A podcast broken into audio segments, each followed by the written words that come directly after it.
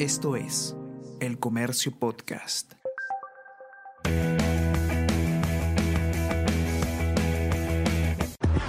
Antes de empezar, quiero corregir un error que cometí la semana pasada. Efectivamente, empezamos la tercera temporada de Easy Byte, pero seguí contando como si siguiéramos en la segunda, así que la jefa me llamó la atención. Entonces,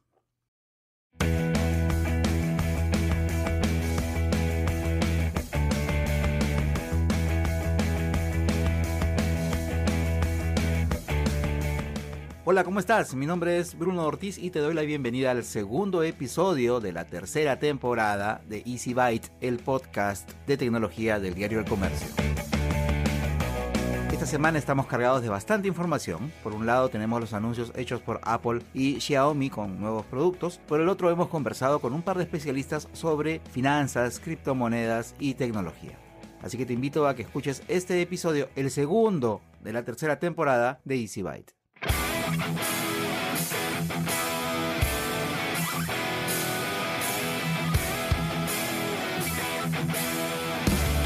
Y vamos a empezar con los lanzamientos de Xiaomi. Este episodio se publica el miércoles 15 de septiembre y muy tempranito por la mañana la marca asiática mostró nuevos productos. Así, ahora tenemos los nuevos Xiaomi 11T, Xiaomi 11T Pro y el renovado Xiaomi 11 Lite 5G NE.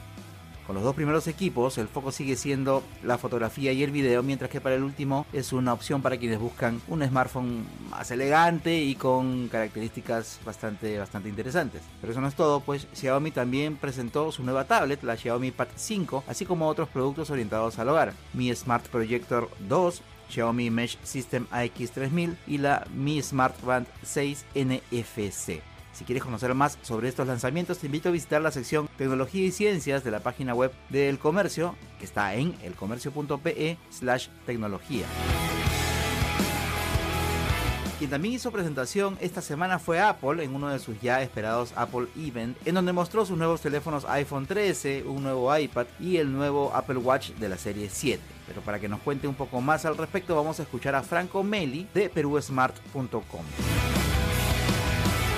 Bueno, ya hablando del evento en sí, el evento de presentación de los iPhone y de otros productos de Apple, eh, me pareció que estuvo bastante bien. Apple sabe lo que hace. Eh, Apple ya tiene dominado, ya tenía dominado el tema de presentaciones y ahora en pandemia con presentaciones que no son en vivo, son grabadas, pues lo está haciendo bastante bien. Fue un evento sinceramente de lujo. Lo que se presentó también me, gustó mucho. Eh, el iPad novena generación un poco continuista, sí, pero el iPad mini, el iPad mini, el nuevo iPad mini que le llaman, me pareció una propuesta muy interesante. No, no, no hay muchas tablets en, de, en ese formato, es decir, formato pequeño. Pero y en esta ocasión le han quitado bordes, le han puesto, creo que el mejor procesador que le podían poner. Y de verdad que no sé cuánta gente la traiga esto de ir por una tablet más pequeña, pero con especificaciones top. Pero para la gente que le gusten las tabletas pequeñas, yo creo que va a ser un boom. el Apple Watch, el Series 7, eh, Sinceramente a mí no me emocionan tanto los Apple Watch, me parece que la innovación por ahí, eh, en el sentido de modelo a modelo, es decir, de serie 6 a serie 7, de serie 5 a serie 6, no cambia mucho las cosas.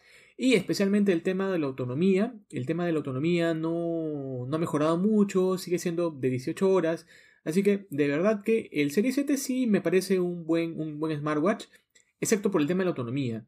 Y no, me parece que es de las cosas que menos me ha emocionado de este evento, probablemente junto con el iPad de novena generación que como dije, si bien es un, es un buen dispositivo, es lo más continuista que podrían haber hecho.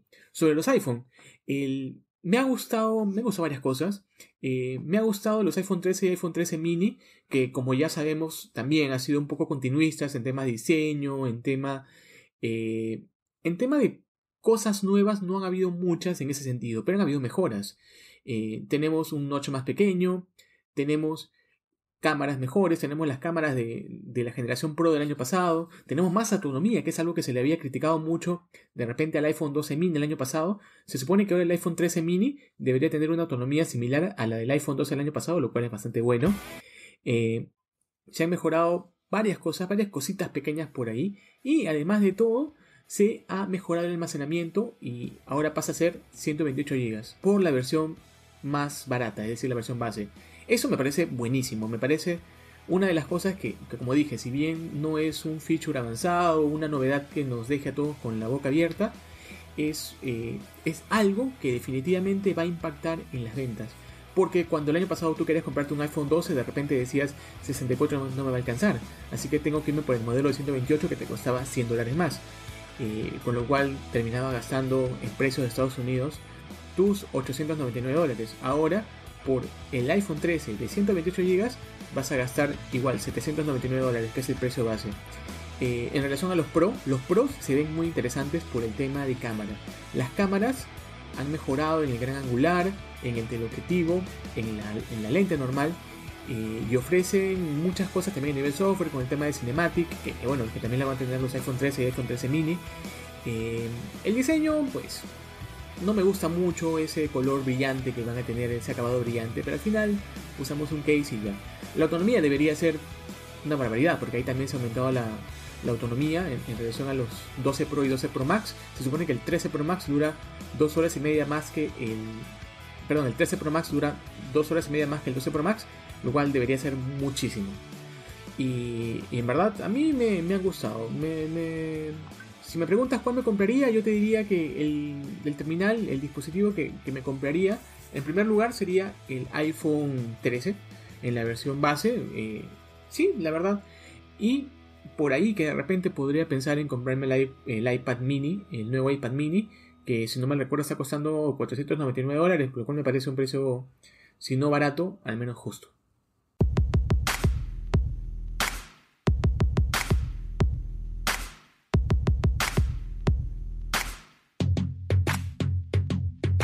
Hoy vamos a seguir conversando sobre temas vinculados con la economía, que tienen vínculos entre la tecnología y la economía y las finanzas. Y en este caso vamos a, conversar una vez más sobre temas relacionados con las criptomonedas. Hoy tenemos como invitado a Carlos Garnos, que es country manager de Buda.com en el Perú. Y con él vamos a conversar sobre un concepto que de repente le va a parecer nuevo, sobre todo a quienes no estén muy familiarizados con el tema y que está muy vinculado con, como decía, con el tema de las criptomonedas. ¿Cómo estás, Carlos? Hola, Bruno. Eh, todo muy bien, gracias por la invitación. Vamos a hablar hoy día sobre este concepto que yo he estado buscando información, lo entiendo ahí más o menos como entiendo todo sobre economía, así que para eso tú nos vas a ayudar bastante hoy día para aclararnos un poquito las ideas. Ese concepto que es el de las stable coins. ya no vas a contar de qué cosa se trata, pero para ponernos un poquito en, en, contexto, recuérdanos para quienes no lo tengamos todavía muy claro, qué cosas son primero las criptomonedas. ¿A qué se le llama criptomonedas? Mira, las criptomonedas son activos virtuales, es decir, no existen en papel, eh, las cuales facilitan la transferencia de valor económico. La primera criptomoneda que e-, existe es Bitcoin. Y bueno, a raíz de la creación de Bitcoin han salido muchísimos tipos de criptomonedas, ¿no? Eh, y el concepto de la criptomoneda, digamos, también ha ido evolucionando con el paso del tiempo hasta llegar a, este nuevo concepto, bueno, no tan nuevo en realidad, pero digamos, recientemente eh, más utilizado en Perú, que es el stablecoin, que a diferencia de una criptomoneda como Bitcoin, donde su valor está, digamos, determinado por la oferta y la demanda, en un stablecoin el valor de, este tipo de criptomoneda está respaldado, está indexado. Digamos, a ver, para, para aclarar un poquito los conceptos. En una moneda normal, las que usamos todos los días, monedas, el, fierro, el papel, etcétera, etcétera, que finalmente esto que tocamos es representación de algo, ¿cierto? E, e, estas monedas este, tangibles, digamos, están representadas, están, digamos, eh, respaldadas o representadas por un valor existente. ¿Cierto? Em, ¿O no? la, moneda... aclárame eso, aclárame eso. las monedas que nosotros, a ver, por ejemplo, eh, si nosotros tenemos un billete de 100 soles en la billetera, en papel, ¿no? Eh, propiamente, ¿qué, qué, respalda eh, esos 100 soles que están ahí en, papel en nuestra billetera, ¿no? Esos 100 soles han sido emitidos por un banco central.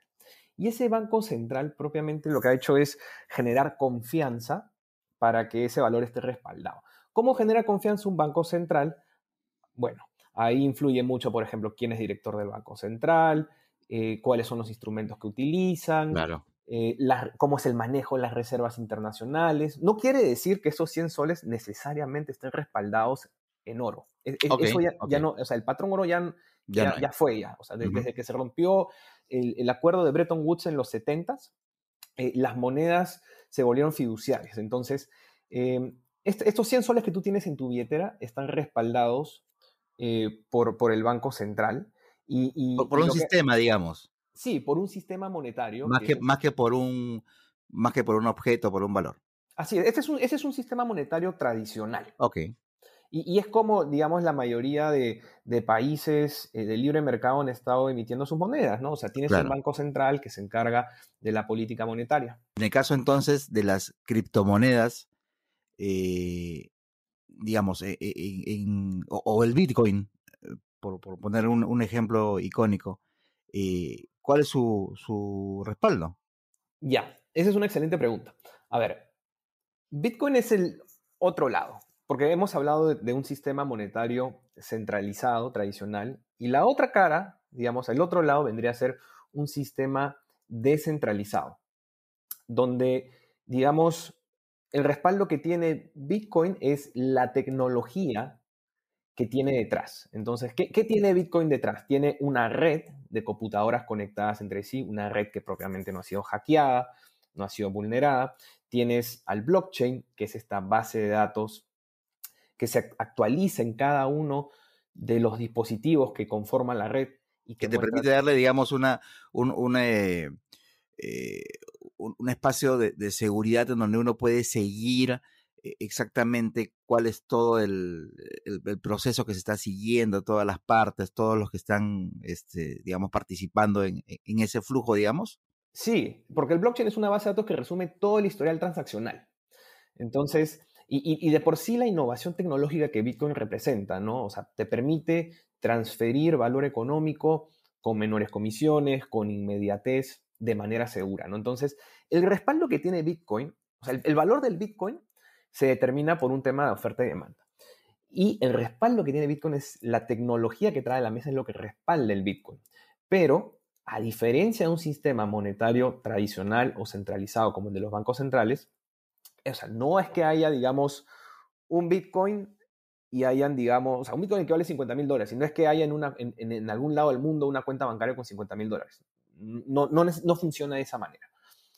Entonces, ahí tienes dos sistemas monetarios totalmente distintos, uno que es centralizado y otro que es descentralizado. Si nosotros tratáramos de buscar un punto medio entre ambos y, y encontrar, digamos, eh, un, digamos, una especie de activo, una especie eh, de instrumento que combine ciertos elementos de un sistema monetario tradicional centralizado y un sistema monetario descentralizado, es ahí donde vamos a encontrar a los stablecoins y a los government coins. Entonces, los stablecoins son monedas que están respaldadas en activos. Entonces, la más común, por ejemplo, es la que tiene respaldo en dólares. Entonces, el valor de un stablecoin va a ser equivalente a un dólar.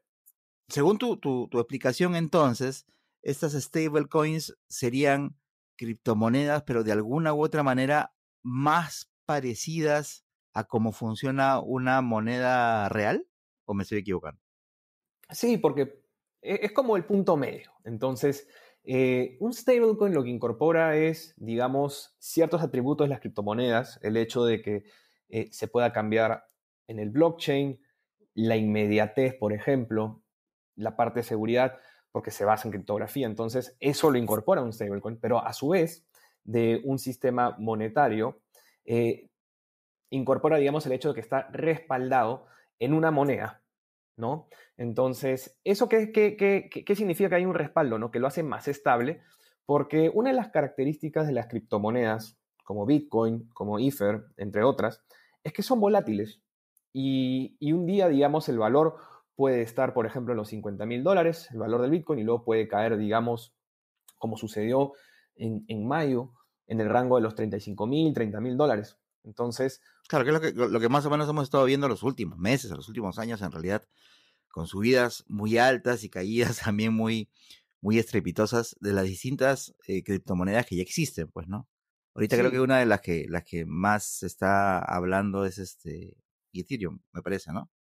Sí, Ether, digamos, eh, bueno, Ether, que es la criptomoneda de la red Ethereum, es, es, digamos, la segunda criptomoneda eh, con mayor presencia global. Este, ha tenido también un, 2021 muy importante con bastante crecimiento, eh, pero eh, al final de cuentas sigue siendo también una criptomoneda volátil. Entonces, hay negocios que sí quieren aprovechar, digamos, la tecnología, la innovación que traen las criptomonedas, pero donde la volatilidad les puede afectar.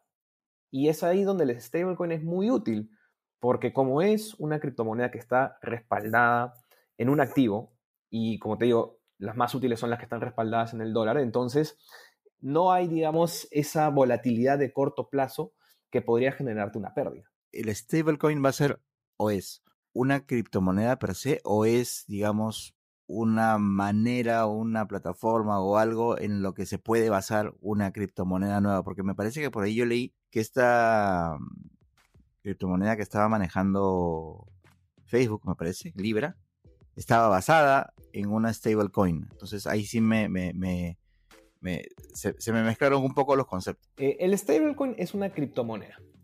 Eh, pero también es importante hacer la aclaración, la diferencia entre, entre un coin y un token.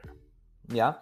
Entonces, eh, tú dentro de las criptomonedas tú puedes tener un coin o un token. Un coin, ¿qué quiere decir? Un coin quiere decir que se transa en su propia red. Entonces tú tienes, por ejemplo, eh, y que tiene su propia blockchain, pues, ¿no? Entonces tú, tú, por ejemplo, tienes Bitcoin, que es una criptomoneda, y dónde es que se transa, dónde se intercambia en la red Bitcoin. ¿Ya? Claro, claro. Entonces e, eso es lo que hace un coin. Lo mismo pasa con, e, con Ether o con Ether. Tú tienes Ether que se transa en la red de Ethereum. Ahora, ¿qué es lo que pasa con, con, con un stablecoin?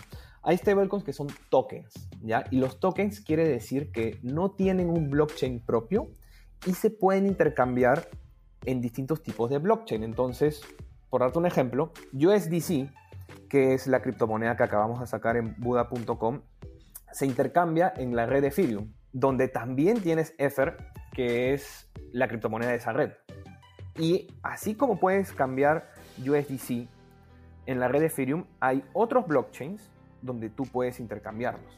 Ahora, si alguien está interesado en una stablecoin o en, una stablecoin, va a poder encontrarlas a través de Buda.com. Sí, eh, nosotros recientemente, el 23 de agosto, hemos lanzado nuestro primer stablecoin que se llama el USD Coin, el USDC, eh, por sus iniciales.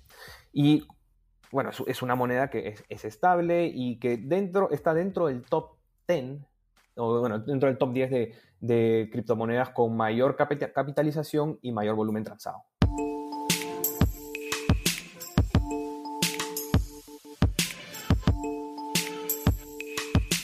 Otra vez vamos a conversar en este segmento de Easy Byte sobre eh, temas que están relacionados con tecnología, pero también con temas de, economía, porque digamos que es uno de los, de los aspectos que se ha visto bastante transformado, sobre todo en el último año y medio de la emergencia sanitaria que, no solamente está viviendo nuestro país, sino que todo el mundo. Y para eso vamos a, conversar con Jenny Hanagua, que es director comercial de Lumen Perú, sobre, vamos a conversar con él sobre esta nueva manera de hacer los pagos a través de las plataformas electrónicas y cómo esta tendencia pues está en realidad revolucionando un poco cómo estamos haciendo las cosas. ¿Cómo estás, Yanni? Gracias por, por aceptar la invitación. No, hola Bruno, ¿cómo estás? Al contrario, gracias a ti por la oportunidad. Antes que nada, para ponernos un poco en contexto, cuéntanos un poquito sobre Lumen Perú.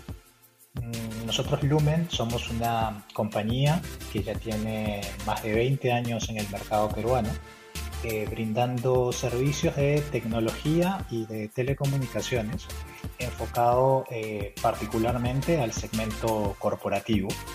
Eh, y, en donde nosotros vemos en este momento estamos viviendo una, una etapa muy interesante, digamos, de de la humanidad, en donde estamos, digamos, embebidos dentro de la cuarta revolución industrial, ¿no? Eh, en donde vemos que la materia prima, el, nuevo, petróleo de esta época tiene que ver con la importancia de los datos, ¿no? y a partir de eso es que nosotros vemos que el, el mercado y los negocios empiezan a construir nuevos modelos precisamente para eh, aprovechar y capturar el, valor de esta nueva materia prima.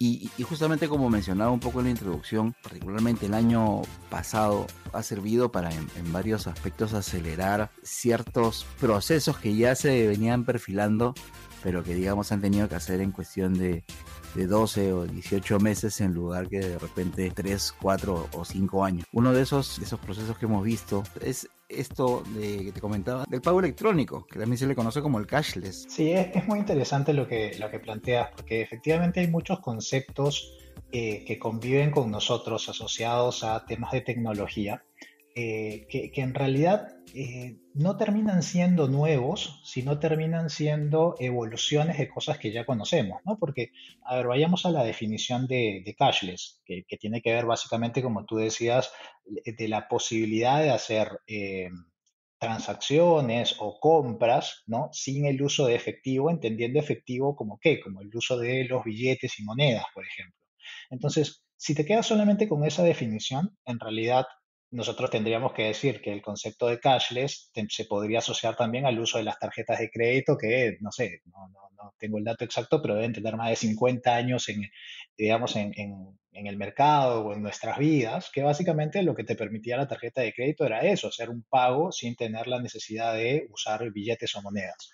Pero lo cierto es que eh, eh, eh, dentro de esto que tú mencionabas, que fue esta situación global que, nos encontramos, que fue la, la pandemia, eh, lo que hizo fue acelerar la transformación de esto que ya conocíamos eh, en nuevos eh, modelos que tienen que ver con, por ejemplo, la posibilidad de ya no solamente usar una tarjeta de crédito para poder hacer un pago, sino que esa inteligencia también se pueda, digamos, trasladar a un teléfono celular, a los famosos wearables, ¿no? A, tu, ¿cómo se llama? A tu reloj, a, tu, un anillo, utilizando las diferentes este, tecnologías eh, que, existen y que han venido evolucionando, las tecnologías de contacto como NFC que está presente en, buena parte de los celulares, el Bluetooth que ya conocemos de hace mucho tiempo, este, la tecnología RFID, ¿no? Eh, que, por ejemplo, ¿dónde lo vemos? No sé, en un peaje, ¿no? Cuando, viste, cuando uno pasa por un peaje y, automáticamente se, levanta la barrera porque lee, eh, digamos, un dispositivo que uno tiene pegado en el parabrisas.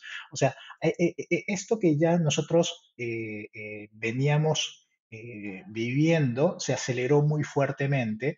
Claramente la, la pandemia también lo que hizo fue bajó barreras en el sentido de eh, por ahí algunos miedos o temores basados obviamente en la, eh, en la necesidad de evitar el contacto, como tú decías, producto de este tema pues este sanitario que nos tocó vivir. Entonces uno, evitaba en la medida de lo posible eh, no solamente tener contacto con la gente, sino tener contacto con billetes o monedas que eventualmente podían estar contaminados. Entonces, eh, eh, eh, esto lo hemos visto como una evolución permanente en, este, en estos últimos casi ya dos, años.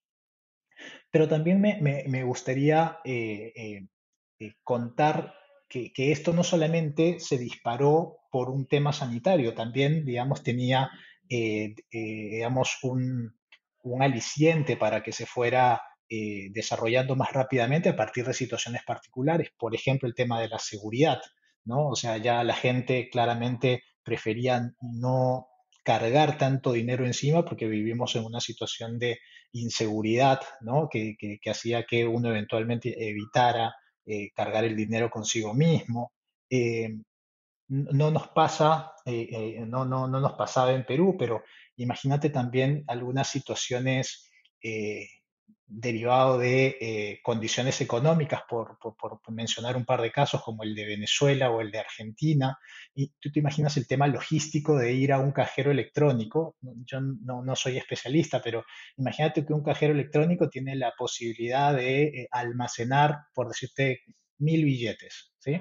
Este, y con el tema de la devaluación, la verdad es que un, un retiro de este, una determinada cantidad de plata, si uno fuera un cajero, de repente se puede convertir pues, en, un retiro de mil billetes, con lo cual te, imaginas tendría que haber pues, este, un camión este, dispensador de billetes al lado del cajero, porque cada persona que, fuera este, haría el retiro de todo, todo lo, la capacidad que tuviera el cajero. Entonces, eso también hace que la gente se dé cuenta y diga, bueno, pero ¿por qué voy a estar eh, con esta complicación si puedo, digamos, de alguna manera digitalizar o dejar de, hacer uso del, dinero de esa manera más eh, tradicional. Claro, porque, digamos, hay, algo muy importante que me, que me llamó la atención de lo que tú me has mencionado, que tenía que ver de que efectivamente no son, digamos, no son herramientas tecnológicas nuevas, sino que ya vienen de hace bastante tiempo, y como que esta situación se ha convertido de alguna u otra manera en un disparador. Pero también está pensando, centrándonos en el tema del pago electrónico, está la situación de que todavía hay o había gran parte de la población eh, acostumbrada, no solamente en el tema de los pagos, sino en general, a el, em, ¿cómo se podría decir? a, tener la certeza física de que algo está sucediendo. Si yo dejo un documento, necesito mi cargo. Si yo tengo que pagar, tengo que pagar en efectivo y que me den mi vuelto si tengo que hacer tal cosa, tengo que dejar algo en un sitio y, recibir algo a cambio que me certifique físicamente de que ese, e, e, ese intercambio ha, em, ha, existido. E, esta situación lo que ha hecho también es, digamos, este, a la fuerza bajarse ese prejuicio natural, calculo que había no solamente aquí, sino en otras partes del mundo, con respecto a, estas soluciones, sobre todo teniendo en cuenta que tienen que ver con un, un aspecto bastante delicado que es el tema económico, ¿no? Al final estoy haciendo una transacción sobre mi, mi, mi, mi fondo, los fondos en mi, banco, en mi banco, ¿no? Sí, sí, pero como, o sea, ya lo mencionaba anteriormente y como dice la canción, no fue quitarse los medios, sacarlos afuera, porque eh, si bien es cierto, la gente claramente tiene una preocupación muy grande respecto a lo que, todo lo que tenga que ver con el tema de, dinero. Eh, hubo una situación que se puso muy por encima de eso, que, tuvo, que, era la situación sanitaria, ¿no? el tema de, cuidarse, la salud, y, que de alguna manera eh, no, nos, creo que nos ayudó, es la palabra correcta, ¿no? a, a darnos cuenta de que eh, esas, esos temores o esas inseguridades en realidad como mínimo, como mínimo, no eran mayores o peores que los que teníamos en un mundo en donde teníamos que hacer uso de dinero físico. ¿sí? O sea, y creo que con el paso de estos últimos meses nos hemos dado cuenta al revés de todas las bondades y todos los beneficios que te, que te ofrece eh, esta manera de hacer negocios. Ahora, eh, esto que tú mencionabas de eh, tener esa necesidad de alguna validación de que algo ocurrió me lleva al siguiente punto, si me permites.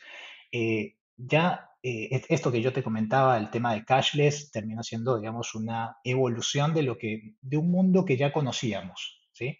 Eh, pero yo creo que estamos en una situación en donde posiblemente, no, no pretendo ser este, futurólogo ni mucho menos, pero en donde la tecnología ya asoma y ya te permite un cambio drástico en el modelo que tiene que ver ya no solamente con el modelo cashless, que es poder transaccionar sin el uso de billetes físicos, sino yo te diría, eh, también estamos entrando a potencialmente una era en donde podamos tener transacciones que sean bankless, ¿sí? Es decir, sin la necesidad de eh, tener intermediarios que de alguna manera, como tú me decías, eh, y, creo que lo, reconoces bien, de, que tiene que ver con, algo muy humano, de tener esa sensación de seguridad de que cuando uno está haciendo una transacción electrónica, alguien esté validando de que esta transacción existió y que este, de alguna manera el dinero llegue de un lado a otro.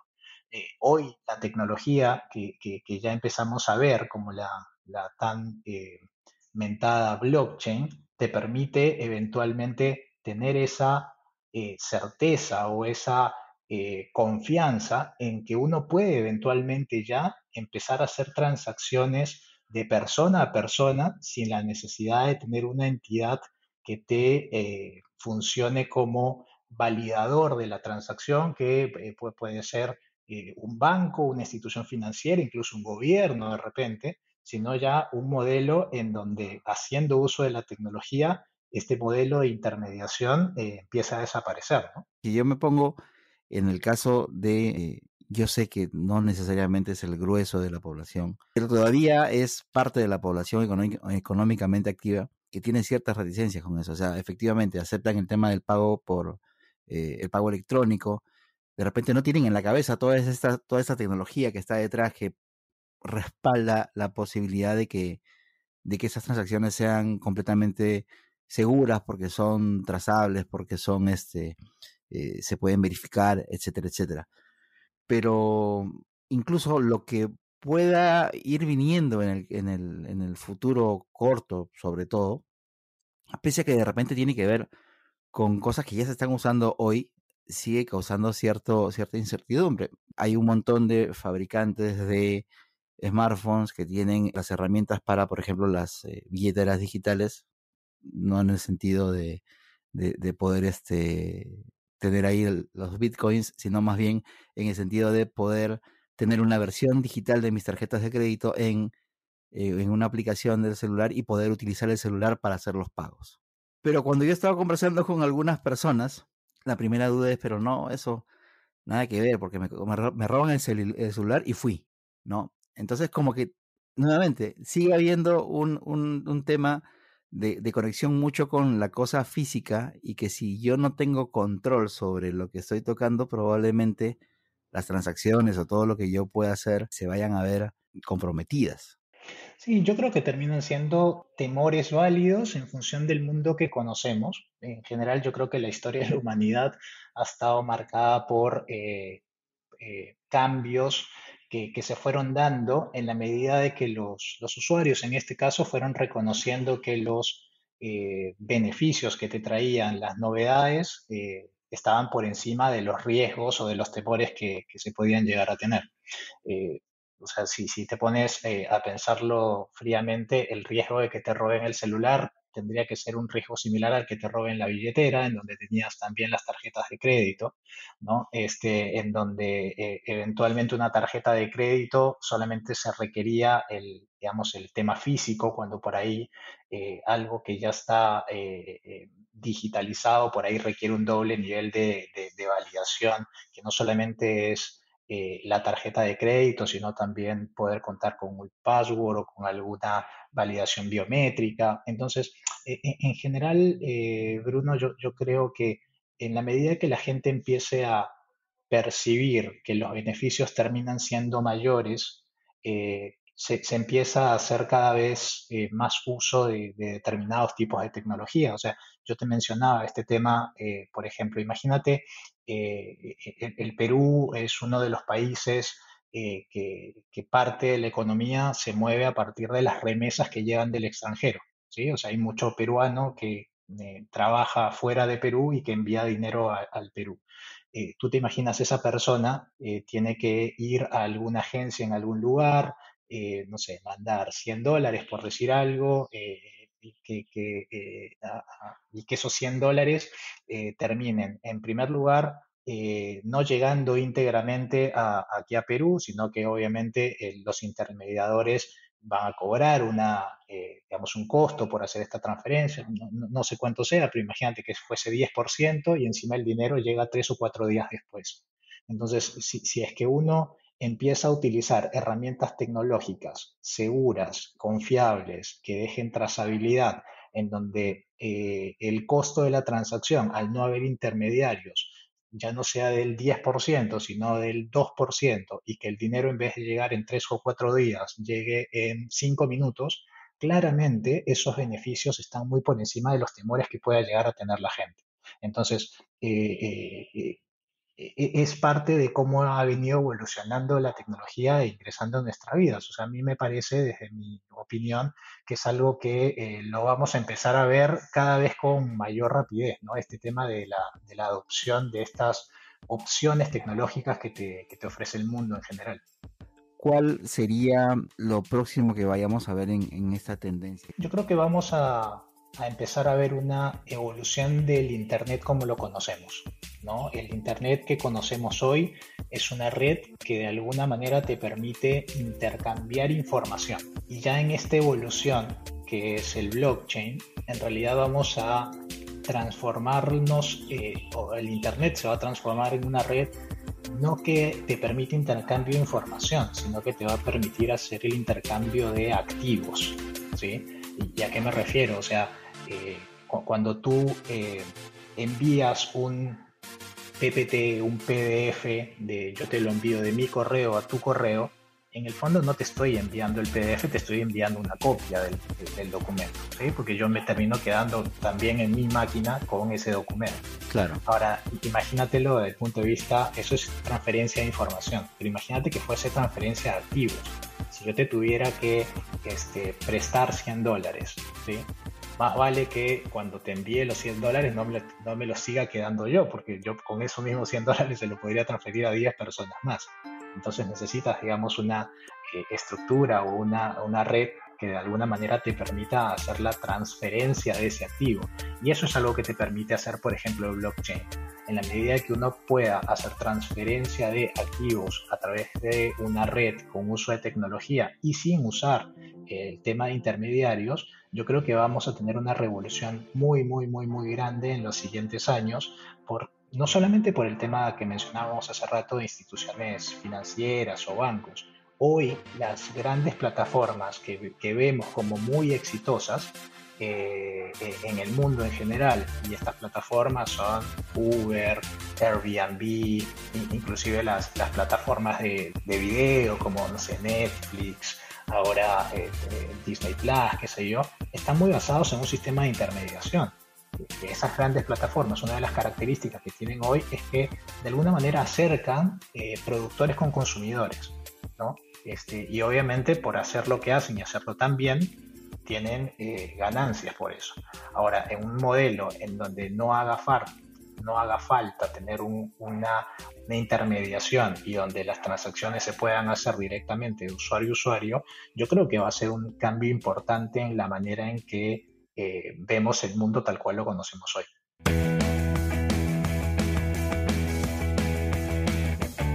Y estamos cerca del final y por eso aprovecho para invitarte a seguir escuchando todas las semanas Mentes Peruanas, el podcast del comercio para conocer a los peruanos y peruanas que están haciendo cosas chéveres y que deberías conocer. También te puedes suscribir a mi newsletter semanal Vida y Futuro que llega a tu bandeja de correo de manera gratuita todos los domingos por la mañana con las noticias más importantes sobre ciencia y tecnología. Ya sabes que te puedes suscribir en elcomercio.pe barra newsletters.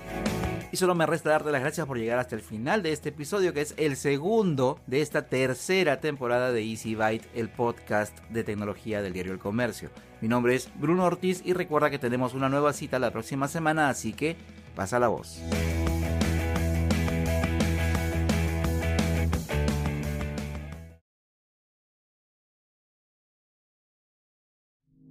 Esto es El Comercio Podcast.